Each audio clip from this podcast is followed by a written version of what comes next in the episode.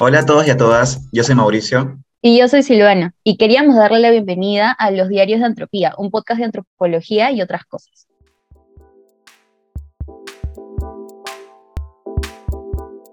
Los Diarios de Antropía surge como una alternativa a los espacios académicos donde casi siempre se concentran las discusiones de la coyuntura nacional e internacional.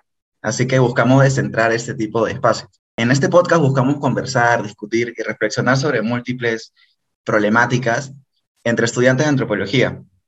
Así que esperamos que este podcast llegue a, más personas, no necesariamente vinculadas a las ciencias sociales o a la antropología, para que escuchen y participen también de este proyecto hecho por miembros y miembros de Antropía.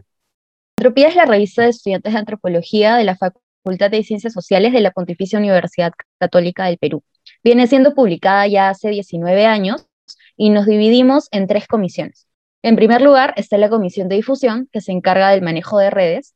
En segundo lugar, la comisión de eventos, que como su nombre dice, se encarga de organizar eventos. Y por último, la comisión de editorial, que se encarga de revisar los artículos y posteriormente publicar la revista anualmente.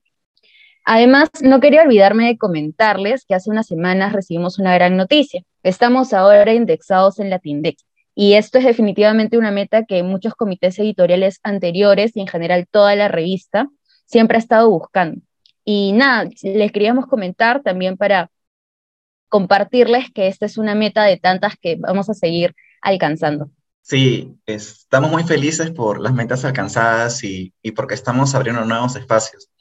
Así que nada, esperamos que nos acompañen en este proyecto, en cada episodio que, que iremos sacando todos los meses. Y luego de este pequeño episodio ya pueden ir escuchando el primer episodio oficial, donde algunas compañeras estarán reflexionando sobre la coyuntura política que viene atravesando el país de cara a las elecciones de, segunda vuelta. Así que esperamos que vayan a verlos y, y nos vemos.